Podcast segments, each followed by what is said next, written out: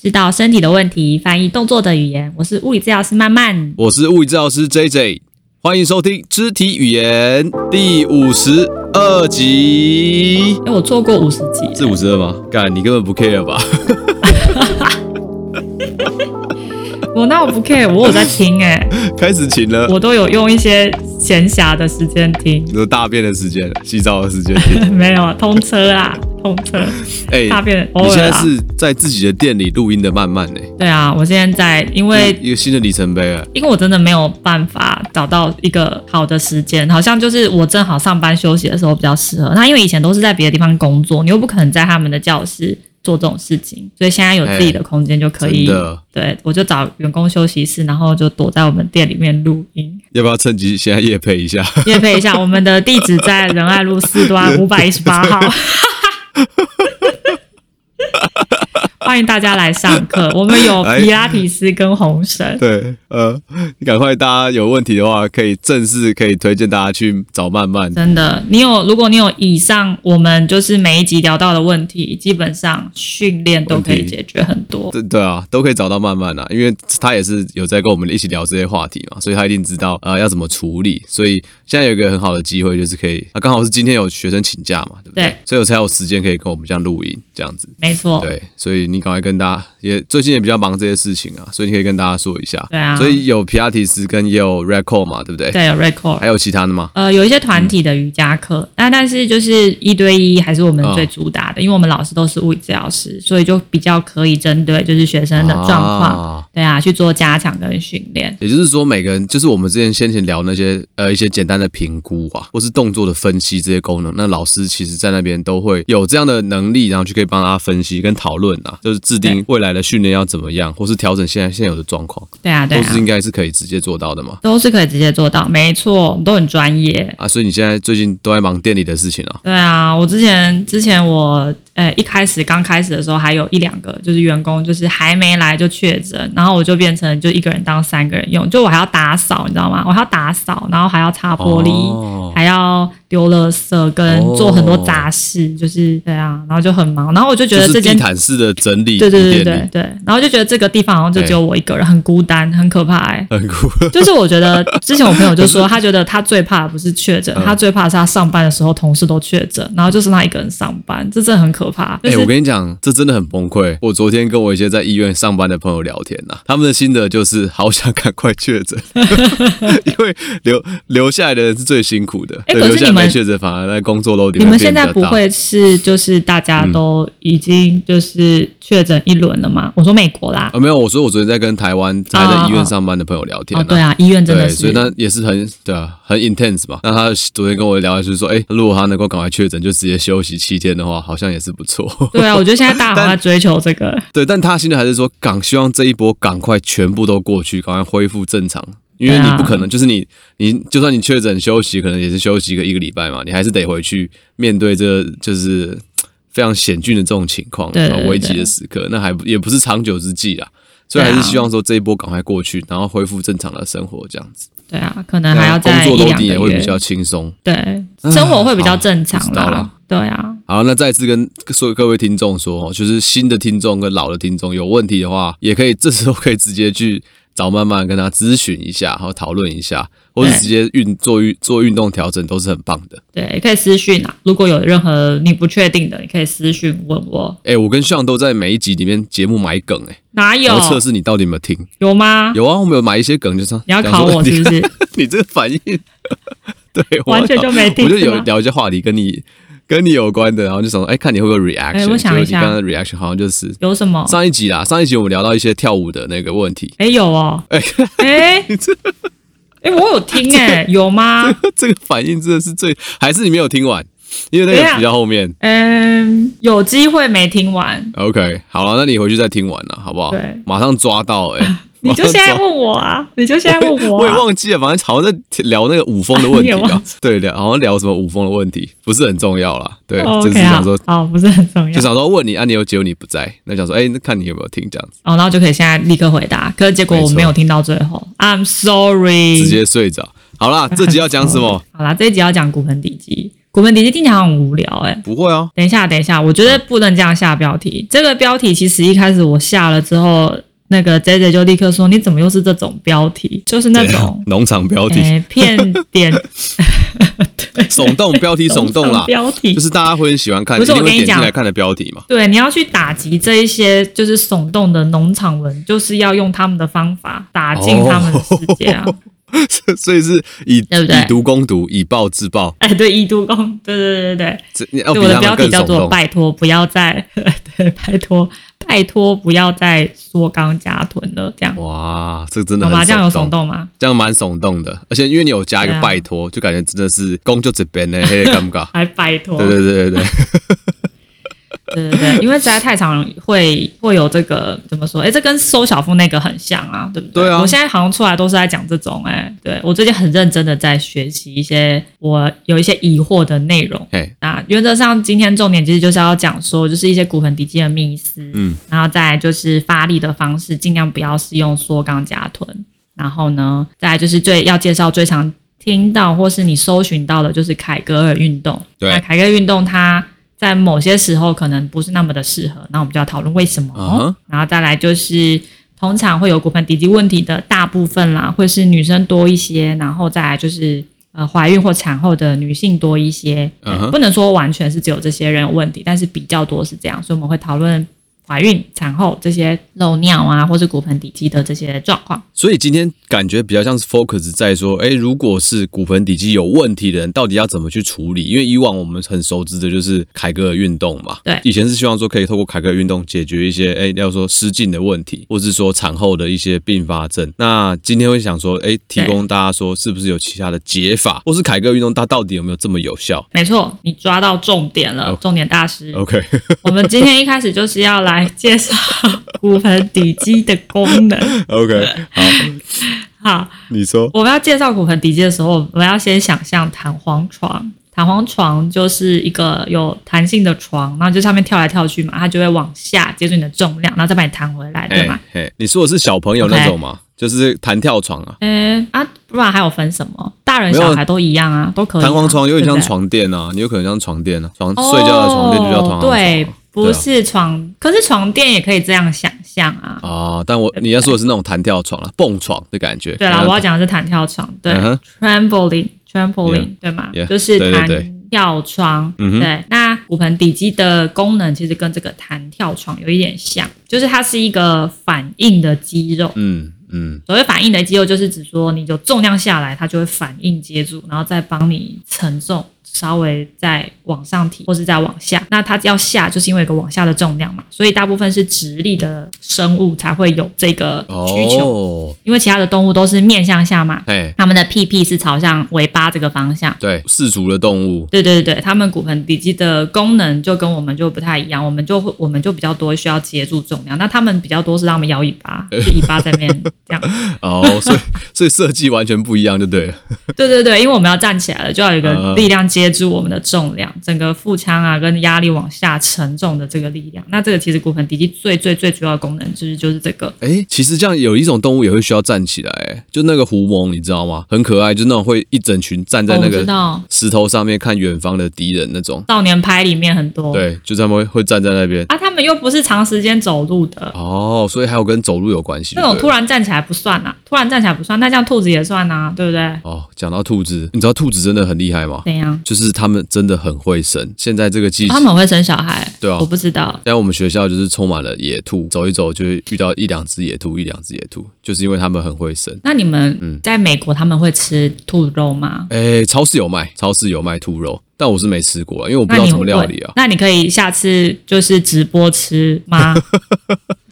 尝试一下，没有听说吃起来，我是认真，我想知道是什么味道。好，我可以吃给你们看了，但我要先查一下要怎么去料理这个兔肉。听说是好吃的啦，哦，因为他们也是一直在运动嘛，我觉得一直在运动的肉应该是好吃的吧。哦，就是会很强韧的感觉。对啊，我觉得我在想啊，可能要土鸡这样子，可能是要用炖的吧，我也不知道，不知道会不会味道很腥。你知道之前就是我不知道多久以前，就是台湾有在炒说，就是兔子可不可以吃兔肉？我知道啊，对对对对对，对，因为有人养兔。肚子。然后那时候很多人说，对，有人很多人说不能吃的原因是因为觉得它很可爱，然后它是宠物这样子。Uh huh, uh huh. 然后这时候就开始很多在讨论这个，就是动物可不可以，为什么要怎么样去决定这动物可不可以吃，可不可以吃，可以吃这件事。对啊，对对对对，这很难呢。对，就是我觉得有有一点难找到一个定调，说你要怎么样去判断这动物会不会吃，就取决于它的，比如说智商嘛，或什么的。因为那时候就有、嗯、有人跟我说，有用智商论是不是？呃，或者什么灵魂论，嗯嗯之类的，嗯，哎，对。那那时候其实我有点被考到，就是我有点不太知道我要去。那我我讲不出一个好的定调，是说我要怎么样去说这可不可以或怎么样的？嗯。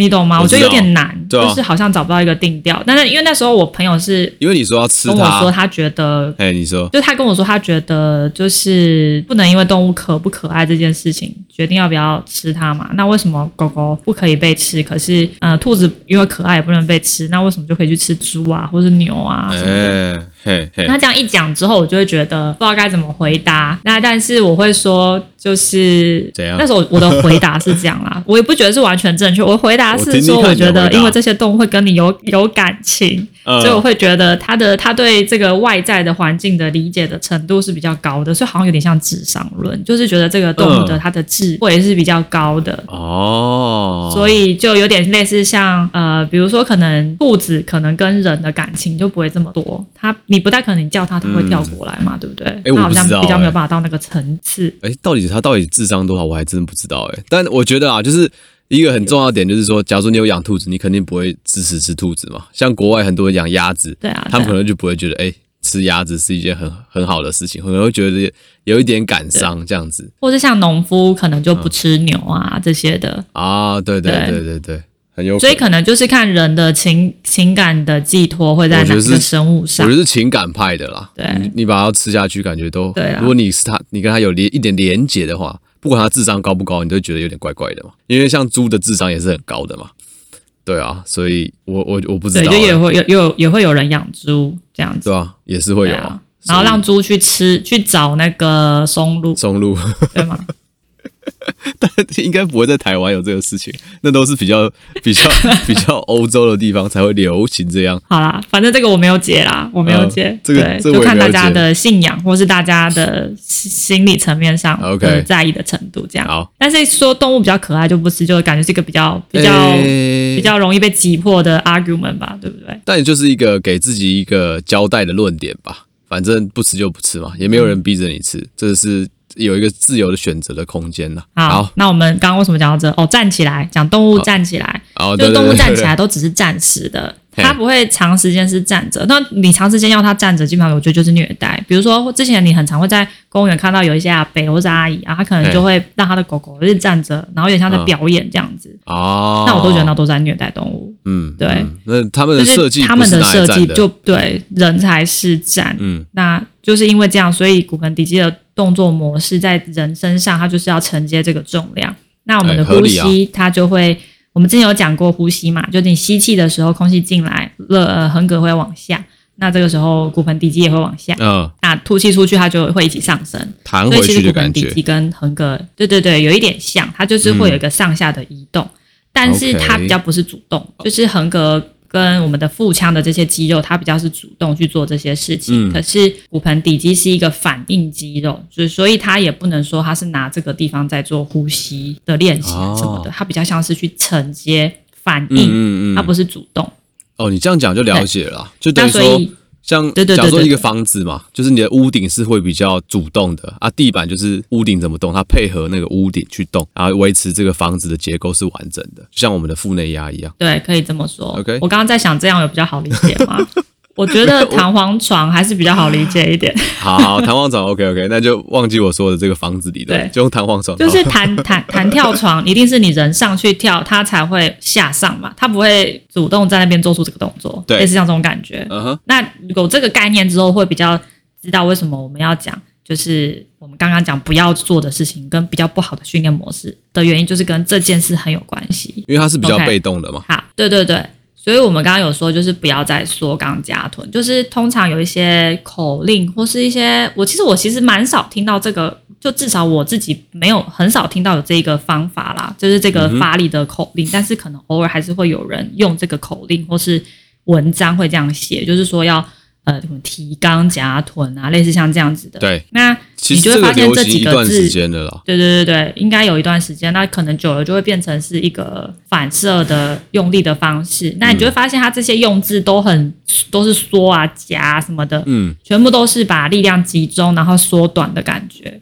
哎，那这个用力的方式就会破坏我们的呼吸模式。你你就想着你想要尿尿或想上厕所，然后你一直把它憋住，嘿那你就想要提起来嘛。哦哦，所以就是一个收跟夹的感觉。那这个力量很多的时候，你的骨盆底肌，因为它也会协助做出类似像是让你控制上厕所的一部分的肌肉的力量。那它用出这个力气的时候，你就会把弹簧床这个往下掉的这个力气挡住了。就等于说你落地的时候，弹簧床就超级硬。对，你落地的时候没有东西帮你缓冲掉，它还是跟你硬碰硬。哇，对对对对那这样子，类似这样那，那这样子做就懂了。对，如果你训练它练到很紧的话，或是你的训练模式是把它收起来的话，它应该是就让它失去那个弹性了嘛，就它没有那个 flexible。的感觉，对，所以说我们就会不希望用这个模式，而且一直夹臀部对骨盆的一些启动也不是很好，因为它也是让臀肌长时间维持在一个比较向心收缩的状态，都是缩短的，或是甚至就是都不动的。对，uh huh. 那这样子的话都不是很理想。嗯，所以我们会尽量不要用这样子的方式去做任何的要诱发臀啊，或是腿啊，或是一些蹲，或是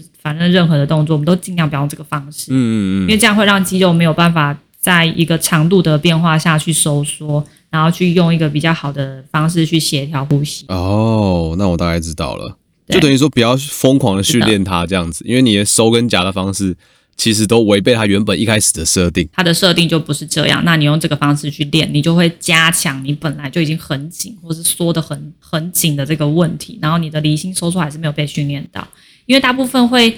比如说，像我们有讲到，我们我们有讲到，就是凯哥这个运动的话，凯哥这个运动它的最主要目的就是要改善一些漏尿的问题，哦，是对对对对对对，就是你腹内压增加的时候，你没办法尿收住，嘿，所以他就会教他的教学就会一直要你去憋住，或是收住，或是甚至要你卷一点骨盆，好，那就是这些动作可能都会让你的腹内压被改变，呼吸的模式被改变，然后再加上呃，你可以去想象，如果你今天想上厕所，嘿呃，如果一般。人不知道就是这种漏尿或是憋尿有问题的的状态是怎样的时候，你就是想着你现在很想要上厕所，可是你一直跳跃，你在原地跳跃，你就会觉得有点要憋不住的感觉。对于这些有漏尿问题或是这些产后怀孕的时候产生的这些漏尿，其实都是有点像这样，因为她的腹腔现在有很大的压力，当她怀孕的时候，所以她的骨盆底肌要接住一个很重的重量，很往下沉。对，那这时候她有一点点尿的时候，其实她就会非常想上厕所。哦，我之前就是这样，我之前怀孕的时候，嘿。我到后就是大概三十周之后，我只要一打喷嚏，我尿就会出来。哦，所以那我就要一直，我只要有一点点尿，我就要赶快去上，不然我一打喷嚏就是会有，会会不小心就变成之后我要垫，嗯，垫，对对对，就要垫一个护垫，而且那个量是很多的哦，不是那种一两滴，真的是。哦，真的，就是我觉得就是直接尿出来这种，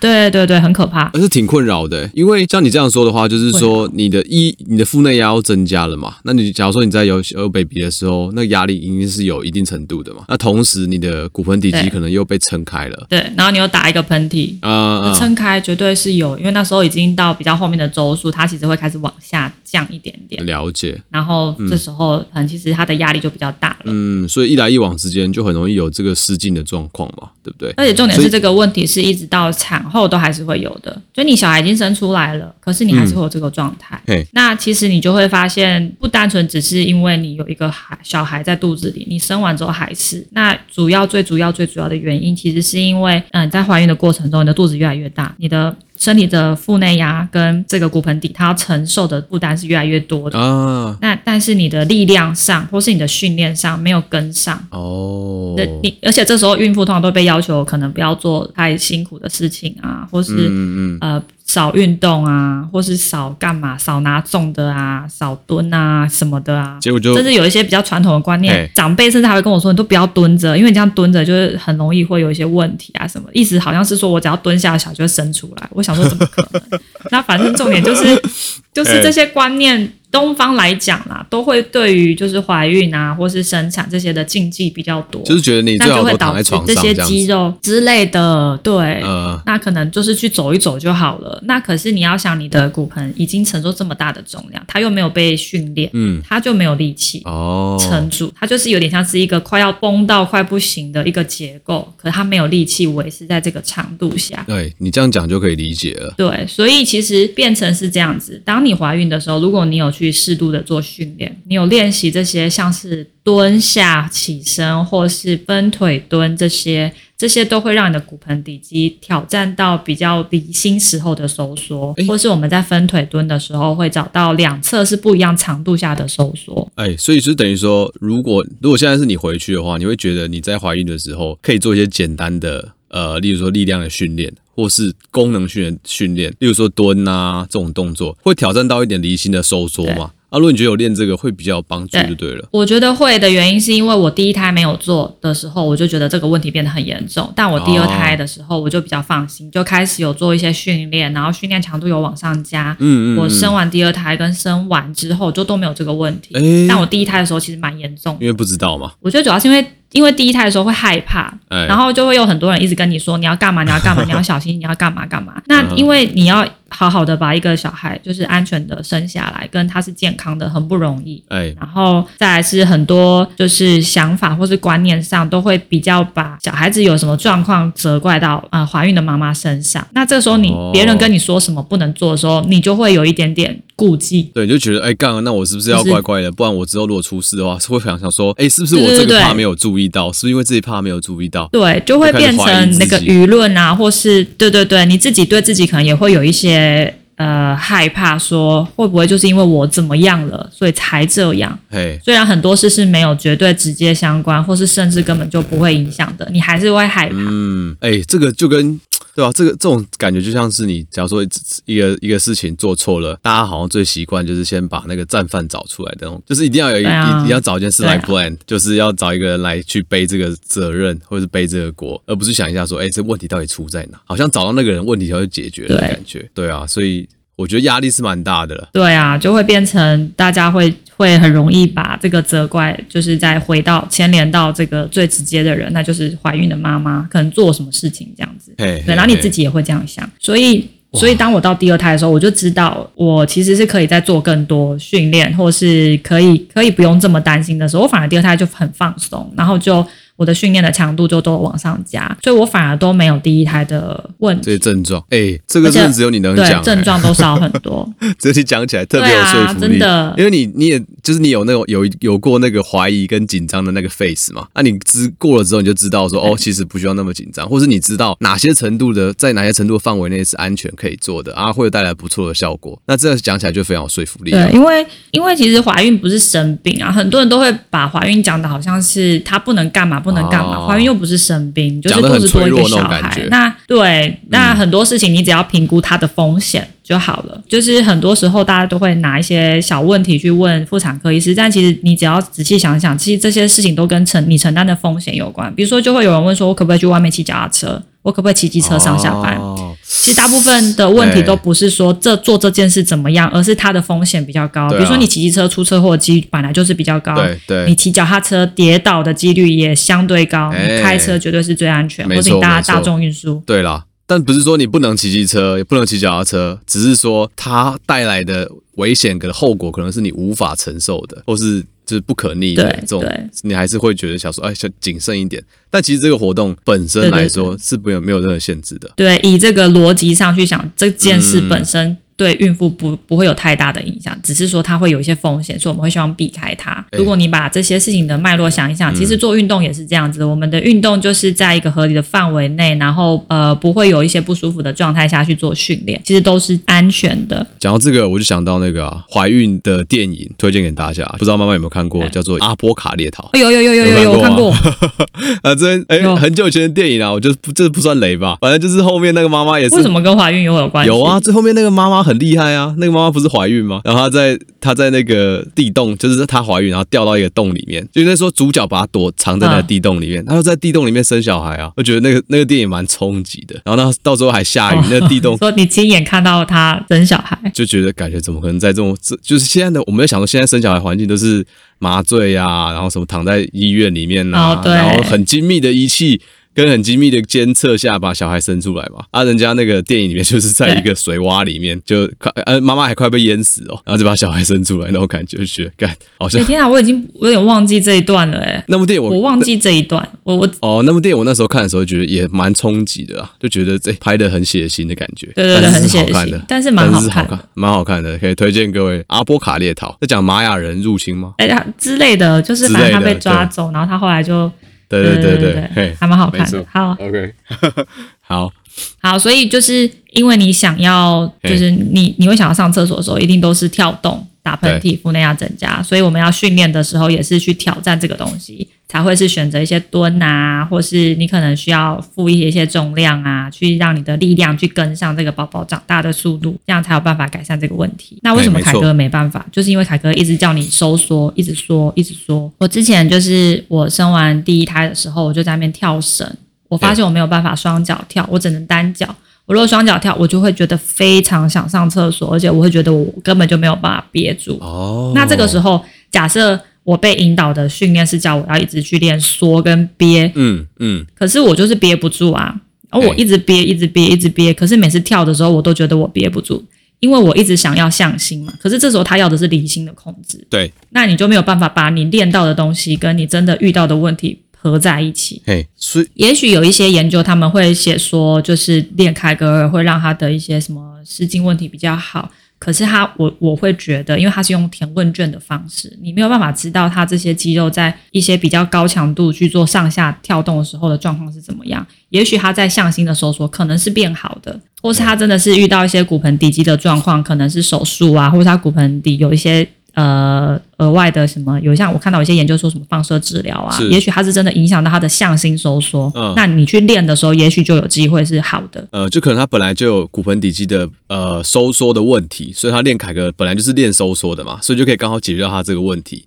但很多时候大家是欠缺他离心的控制嘛，那你用向心的练习就没有办法处理到离心的就缺失这一块。那可能就没有办法这么有效啊！啊如果有真的有效的话，可能就是他他本来就是因为是一些手术或是一些其他治疗导致他骨盆底肌也不太能缩了。那你去用收缩这个运动给他，那就是适得其所嘛。那当然会有好处，这样子。对，没错。所以而且很难知道他凯格运动的时候他是用哪里在用力啦。你也不知道他今天收的时候在收哪里，可能全部都一起盯很难去侦测。对，全全部都一起盯住的那种感觉。而且，其实我要讲，其实骨盆底肌最主要的功能，就像我们刚刚讲，它是承接力量。它其实主要功能不是憋尿，它会协助这个力气，可是它的主要的功能不是做这件事。我们的憋尿其实是靠外内外括约肌去做，那内括约肌就是非主动收缩，它是交感神经去支配的，所以你紧张的时候，你就会想尿尿。因为它就是，或是你反正有些这种这种焦虑的问题的时候，他就会有些这些吃惊什么什么这种的感受啦。嗯，可能不是真的会，就像有些人上台紧张，他就想要去大便嘛，就是这种，他就是跟这些有点关系。他是因为他跟，嗯，没错，对吧？对，有吧？因为之前啊，你讲到跳舞，之前我们就是成果发表会的时候，就是要跳，我们就有出，就是要上台之前有个学长就消失了，就我们还就是广播找他，找不到他，对他跑去大便，他就是我不知道是太紧张还是怎样，跑去大便。哎，这这可能我之前有一次也是这样，哎，就是太紧张跑去。我之前就是去考考多益的时候，哎，然后学校要考多益吧，考考考考到后面，我真的是太想要上厕所了，我就最后十到十五题吧，我就用猜的把它猜。台湾的刚跑去上厕所，交感神经爆发。可是我觉得我应该不是紧张，还是怎样？还是只是午餐吃的咖喱饭而已？应该是吃的太辣。好，所以它跟交感神经有关，所以有时候会不不完全是真的是肌肉本身的状况，嘿，有可能是你跟你当下的一些呃精神上或心情上有一些影响，它就跟内括约肌有关系。那外括约肌的话，就会是主动的肌肉了。就是我们想要憋尿的时候，想要憋的其实是外括约肌，其实它跟骨盆底肌不是同一个肌肉，它的神经支配也不一样。哦嗯、没错。所以说它既然是不一样的东西的时候，你一直想要用骨盆底肌去协助这个那块内外括约肌，那就会有一点适得其反，因为它的目的不同，神经支配也不同，所以你很难用一个很单一的这个收的这种事情去改变这里的状况。其实它是一个很复杂的对啊结构。因为我现在听起来就觉得你这个描述是把它分得很细嘛，那可能一开始在设计凯格运动，它的这个想法可能就是啊随便，你就反正就全部一起用力。他没想到说他们其实呃是有这么细的分工啦，他可能就只想说那就用范围计丢下去，他可能就有练到那一点点他想要的，即便只有不是全部，可能只有十 percent、二十 percent，他也觉得那有那有帮助，可能是这出于这个出发点了。对啊。但现在医学进步到已经可以把这些分得很细嘛，就可以你的这些指令跟 cueing 都可能会有不同的影响。所以你用再次用憋尿这个 turn 去 cue 你的病人，好像就不太合适了。对啊，而且你长时间让他收着你的骨盆底，就会影响到他的就是腹腔的压力跟这些张力的变化嘛。其实它是有机会影响到你的腰啊，或是一些不舒服的感觉，嗯，嗯，下背痛啊，或是一些肩颈疼痛都有机会是这个引起的。你一直收着，嗯，你的横膈没有机会往下，它没有空间往下，就像我们上一次讲的收肚子一样。对。你的胸口跟肩膀的起伏就是会变多，嗯，所以它就会慢慢渐进式影响到你上半身的张力，对对，是很可怕的。所以你就为了要解决这个漏尿问题，你会产生新的状况，而且也许漏尿的问题不会因为这样被解决，真的。因为我的，而且可能漏尿跟这些状况啊，完全我完全没有做任何一次的凯格运动，嗯哼，就是我就是靠训练。那我觉得等一下你也可以跟大家分享一下你的训练模式是什么，菜单啊，或者大项目是什么。对啊，因为我想说，有时候你太强调你要一直憋尿啊，或是提肛的话，嗯，我觉得不知道啊。我这我的想法就是说，哎，会不会对排尿也会有点影响，或是会进而有一些，例如说，嗯，呃，T 就是 UTI 这种感觉。哦，对，会，对啊，就是会尿道的，会会有有一些会有尿道炎嘛。那女生可能又比男生更容易有这种情况，所以我在想，憋尿或许这个 turn 真的是应该把它呃慢慢的退休掉了。对，而且。就是那个，有些时候你真的想尿尿的时候，你去尿，你会发现那个尿只有一点点。对对，就是你代表代表，因为我们想尿尿其实是这样，你的膀胱的压力到一个程度，你的身体就会释放讯号，叫内括约肌放松，然后你就会想尿尿，嗯，要把它尿出来。那如果你今天去尿尿的时候就只有一点点尿，就代表你的压力还没到，可是它却已经叫你要尿了，那就会跟一些神经有关系了。呃，听起来真的很像尿道炎的症状。哎，尿道炎也会，那发炎也会。嗯、那再来就是有些人是因为。他睡眠品质不好，他就一直要起来上厕所。其实是因为他的睡眠品质先受到影响，他才会想要起来上。因为他通常起来上厕所的时候，通常有时候是没有什么尿。哦。他其实是因为醒了，嗯，醒了之后交感神经活化了之后，他就开始就觉得哦，我想要上厕所，释放一个讯号，错误的讯号，他就会变成一个 loop。哦，然后就觉得哎，起床尿尿喽那种感觉。呃，对对，因为越老越容易就是有这种情形。以前好像国中以前很流行一个游戏，就是打电话叫别人起床尿尿。哎、欸，对，不知道为什么，对，不知道为什么会有这个游戏。老祖先的智慧，为什么？就是就是觉得起床会想要尿尿，所以就把这个交给小朋友。因为以前好像很喜欢打电话给别人吧。是不是很喜欢乱打电话？你说以前有家家用电话的时候，有线电话的时候，对啊，对啊，对啊，因为因为现在就随便按都就是都是传讯息啊。我跟你讲，现在小朋友应该不知道那个那个美好的年代了，就是打电话去朋友家，还会他可能是他爸妈接的，他爸或他妈先接起来，你要说，哎，那个请问谁谁谁在家吗？我是他同学谁谁谁，我要找他讨论什么事情，还会先经过他爸跟他妈自我介绍。对，所以你要打电话给你喜欢的女生的时候，你要先做好心理准备，而那个时间也要算好。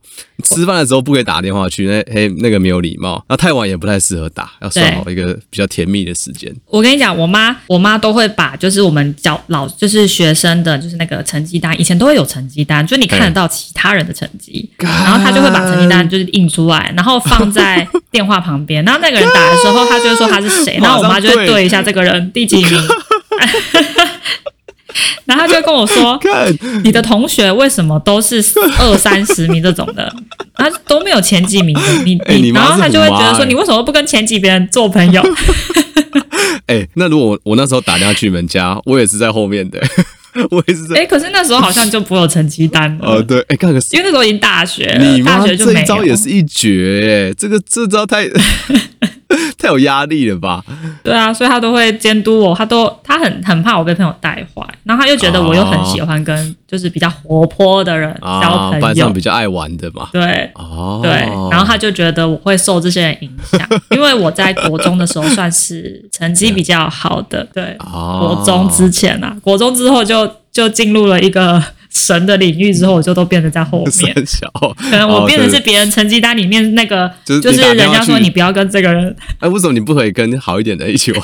不要跟慢慢这边跳舞？啊，因为他们就比较无聊啊，比较认真呐。我就喜欢跟活泼的。好，OK，好。啊，对他们比较认真，我们比较喜欢玩一些有的没的。好，这个真的是一绝。对，所以说，哎，所以刚才讲什么？刚刚讲那个啊，尿道炎啊。或是你那个和其他尿尿，反正就是你不要一直，对对对对，就是不要。如果是这样的话，会变成是这种的。如果他每次想尿尿的时候都只有尿一点点，反而他是要被教育说他的尿，他不要那么快去尿尿。他要稍微忍耐一下，下，打断这个 loop。那他的身体，对对对，打断这个 loop。如果你你是这种状况，跟然后也不是因为尿道炎的关系的话，嗯，嗯你要稍微打断这个 loop。嗯，对，有时候是习惯性的，或是因为紧张，或是你本身的习惯就是这样。对，像那个 Stanley 每次跟我去看电影，嗯、他都可以，就是一部电影他可以去尿两次，我就是不懂为什么，呃、就是一部两小时的电影？还是电影里面有一些流水的桥段，或是有些溪流的桥段。触发他这个小尿尿的感觉，或者是有些吹口哨的桥段。看奇异博士的时候有吗？我不知道，我还没看。好像有水欸。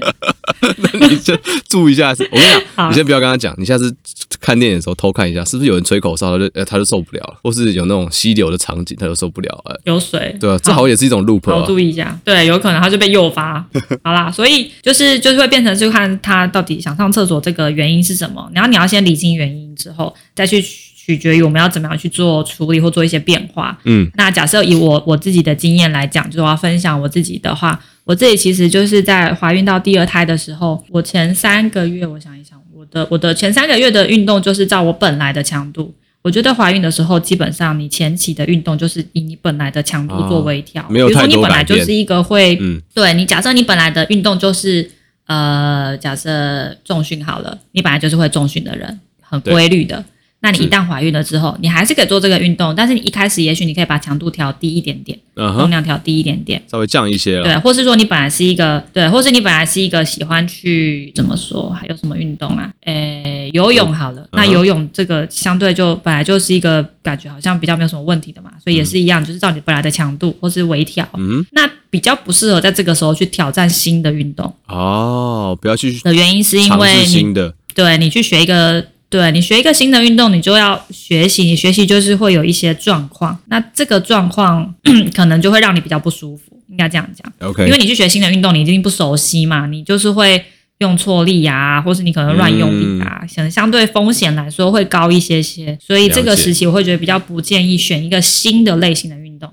如果真的要选一个新的类型的运动的话，可能最好不要是高冲击性的，哦、就会是选择你比较是稳定式的做训练。应该也不会啊，所以你像重做重量，对啊，应该也不会突然跑去刚怀孕学跑去学什么泰拳之类的。可能 我看大家都会，我觉得但，我觉得很多人都会跑去学瑜伽，那就好像觉得，哎、欸，我是不是要开始做一点瑜，就是孕妇瑜伽之类的，就是会有这种想法。对对对对对，嗯。但但孕妇瑜伽通常强度它都调的蛮低的，都很低，所以其实我觉得就是就连一般瑜伽我都觉得没有什么问题。啊 OK 对，嗯，我觉得运动的类型上，只要它不是高冲击、高碰撞的，其实都没有什么危险。嗯，只是说强度上要微调。那当然，你也要确认，你跟你的妇产科医师也可以确认一下，你现在的状态是适合运动的吗？嗯，因为也许你是一些高风险产妇，如果是你的状况本身就是高风险的，那当然你你遇你要去运动的时候，你的风险上的控管就要比较精准一点，可能就要跟医生确认一下。那假设你是一个很健康的孕妇，你也不是高风险的孕妇的话。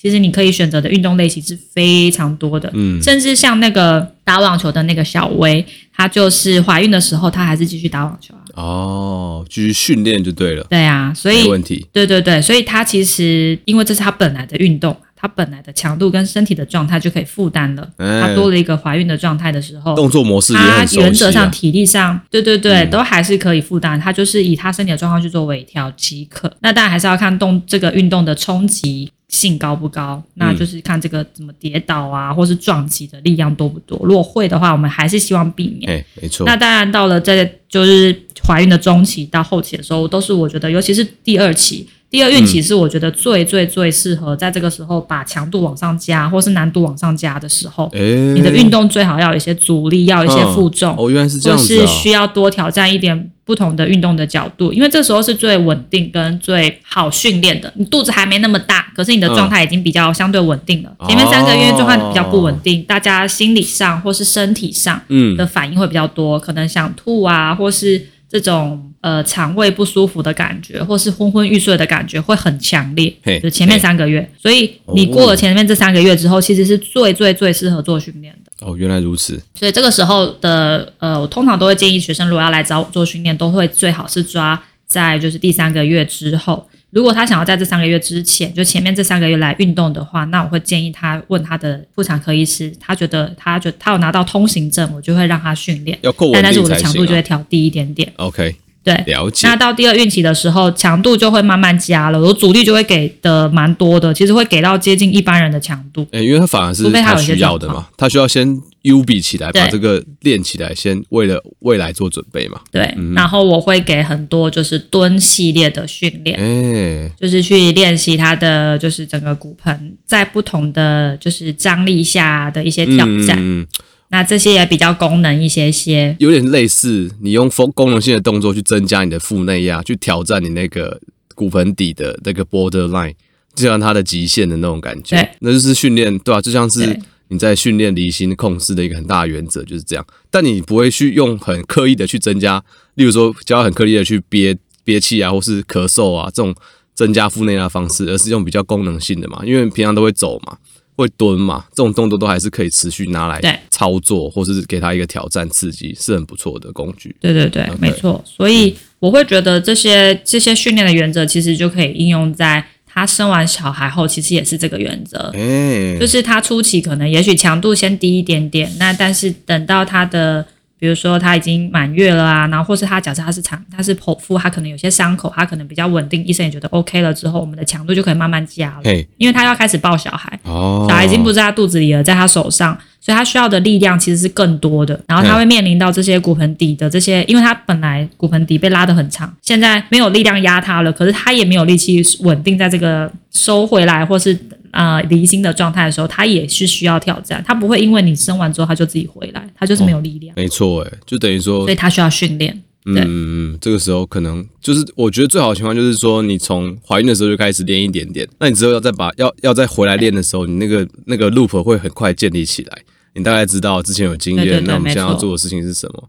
那就会比较快了。对，这跟我想的，一开始想的真的不太一样。啊、我前阵还看到一个，就是加拿大的物理治疗师，他做凯格尔运动，夹了一个九公斤的球，九公斤的重量，啊、用凯格尔运动，啊，有点像是以前 就是在练九九神功的感觉。不过她是女生，所以她是夹了一个这么重的，就是她就吊着一个这么重的球。那那时候就掀起一个怎么讲热烈的讨论，就到底说，哎、欸，他到底是在冲他笑的，就是 OK。对啊，真的不知道在干嘛。对，但我觉得他加一个重量，好像有一点离心的感觉。但可惜实际上他还是用很大部分去夹住那个重量啊。可是他是躺着吗？对，他站着，他是吊着一个一个重量这样子。哦，你没有看过？我给你看。哦，吊在他骨盆上。No No No，用他的阴道夹住。啊。对 所以。就那这样，那这样我要说绝对不可能有效，因为它还是向心。对，因为我还是用假的嘛，他感觉有力量是拉着，但他还是用假的那种感觉。对，而且他肯，而且他用到那么重，他肯定会用到很多很多其他的肌肉。没错，我也是这么想、啊。不会只有骨盆底啦。对啊，对嗯。不过我跟你讲，就是网络世界，就是大家就是比，以就是比谁比较吸吸眼球嘛。或许他也是想用这个方式，最好是很夸张。对，对对，或许他也是想用这种方式，用一些很夸。对，跟大家说一些他想说的事情。好，我在想，所以希望不要有人做这种尝试。呃，我觉得应该是，甚至我觉得一直去夹球都不一定是一个好的方法。夹球本身是一个好的诱发内收啦，但是你一直用这个方法去教你的学生去憋尿或是练凯格尔，我都不觉得是一个好方法。蹲的时候也不会脚一直夹着嘛，你蹲的时候脚都是打开的，所以你应该要让你的肌肉在不同的长度下去收缩。这才是重点。对啊，对啊，所以可以多练蹲。对，我觉得你刚刚说的已经很蛮蛮不错的了，就是你在蹲的时候，你的腹内压会增加嘛，这这个时候最容易有状况，就是会失禁啊，或是有一些漏尿的情况。那我们现在都已经知道，训练方法不是靠一直内，就是憋尿或硬夹，慢慢的挑战，慢慢的挑战，去挑战你离心的控制是最安全的，也是最有效果的。嗯嗯嗯。OK，我的分享差不多到这。那我觉得，但我觉得凯格尔还是有它的好处啦，就等于说，你真的是哎，经过发现，你真的是他不知道怎么，你的骨盆底肌不知道怎么缩的人，那你用凯格运动是可以帮到你的，并不是说他从今以后就完全没有它的价值，只是你要知道说。哎，你一般的大部分的民众是不太会需要直接去练到这个运动的，对，就要厘清问题啊，嗯、厘清问题到底是什么？没错，通常都不是做法有问题，通常都是大家厘清的问题是错的。你的问题问错，你就不可能得到好的答案。你你今天呃，你你假设你真的就是因为骨盆底，因为做一些骨盆腔的手术而被破坏了，那它离向心收缩可能就会先出问题，嗯、那我们可以去处理，或是去训练它。真的，那可能也需要一些辅助的设备，因为你要用到这里的肌肉，你可能需要一些呃。啊，就是视觉的回馈啊，或是要有一些辅助的肌电图啊之类的。对，那但是这是一个很少见、很少见的情形。那一般人如果会有的话，可能也不会。假设真的到这个程度了，大部分他在医疗的介入，可能就会得到这些帮助了。嗯，那我们其实反而会是比较多，是一般民众在他的生活上有些困扰的时候，反而会需要找到比较正确的发力方式，或是。看到他的问题的点啊，就是不是在骨盆底今天向心收缩的问题，嗯，对啊。那你可以从你遇到状态的时候，假设你都发现你都是跳动的时候，或是蹲的时候，或是打喷嚏的时候会有这些状态，嗯，那就会跟离心收缩有关系嘛。那就不是凯格可以做的，那你就比较可以厘清。嗯哼，没错。哇，哎、欸，这个真真的是 mind blowing 哎、欸，我就觉得今天。哎，这个，而且你讲起来特别有说服力的感觉，我们都没有办法聊这种话题，因为就是我们用看的，跟你用亲身体会的感觉，还是有一个落差。对啊，而且我又怀了两胎，就可以很很你可以明确的讲第一胎跟第二胎的变化，没错，你就会知道有介入跟没介入的差别，有经验跟你第二次比较有备而来的时候，那感觉会差很多。哦，而且而且我要补充，就是。就是因为我两胎都是自然产，然后都会剪会阴哦，剪听起来就觉得好痛。呃，有一些人会 会觉得，就是剪的这件事情会影响到骨盆底肌，但是其实不会哦，不会吗？怎么说？因为它处理的是会阴啊，不是底骨盆底肌。嗯，嗯嗯，骨盆底肌其实，在我们如果你今天从一个人的正下方，他腿打开，从他正下方往上看，对，他其实那个肌肉它会产生，女生来讲，它会产生两个洞哦，前面洞，后面洞。对，那这些洞洞的的空间，其实就是我们上厕所的地方啊，会阴啊，跟我们的肛门啊、嗯、这些的结构出来的地方。它旁边在才会是这些肌肉，哦、所以它在它在剪的时候，其实不会破坏到，因为它需要的空间不是从这些肌肉来的。跟那些骨盆底肌没有关系，它只要把前面的洞开大一点就好了。哎，我现在觉得干讲这个好像不太适合，但还是给你讲好了。所以说，他剪的时候会破坏，对，破坏会阴的构造，所以他会需要缝合嘛，所以一定会需要剪跟缝的原因，是因为他的哦。那我要分享另外一个经验，因为我两胎啊，我的第二胎因为生的太快，所以医生还来不及剪我就生出来，所以我第二胎怀孕的伤口比较不规则，所以缝的时候比较难缝。他的伤口因为不规则，他缝完之后，我的不舒服的感觉比较多，我会一直觉得我有个异物感。就是当我已经都恢复了之后，缝线都恢复了，医生看伤口都没问题了之后，我都还会有微微异物感的感觉。嘿嘿，所以说有些人会争议说，那到底要不要剪这件事情？其实就会跟我刚刚讲这有关系。我第一胎就有剪，剪了之后缝完就很顺利，我然后完全是觉得它是恢复的很好，它是很平整。对。对对对，嗯，第二胎的感受就完全不一样。我会有时候有点不舒服的感觉，会觉得有一种很像是，比如说你的皮肤会有疤痕，然后它去拉扯那个疤痕的那种感觉，嗯、你会觉得有种怪怪的，又不是张力分布不是很，可是就是不是舒服的。嘿，对对对，张力不平均，没错，就是类似像这种感觉。哦，对，所以呃，所以如果有人会很在意这件事情，我是觉得其实以整个医疗上跟生理构造上来讲，其实剪。这件事是一个合理的解决处理方式啦，而且也不会破坏到骨盆底肌的结构，不会破坏，绝对是你会骨盆底有问题，绝对是因为大部分是因为就是力量上，嗯哼，剪这件事情本身是不会破坏的.只是它影响到这些会阴的结构，你可能上厕所会有一种害怕感，你会不敢用力。嗯嗯，好，你可能没办法想象。我是我是没办法想象，但我我用想的，我只要听到“减”这个字，我就觉得有点痛，很想跟你说母亲节快乐的感觉。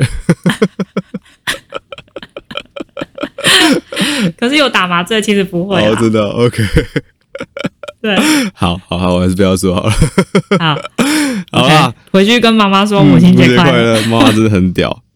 那也要顺便教妈妈来听我们这集哦，不要再做一直做太多凯哥了。OK，我妈都有在听，你知道吗？真的？我妈都有在听。我妈听完，我妈听完那个我讲那个收小夫那一集啊，她就立刻密我说，那个巧虎的骨灰不要放在家里呀什么的。哇，哎，你妈真的有在听呢。她说不要。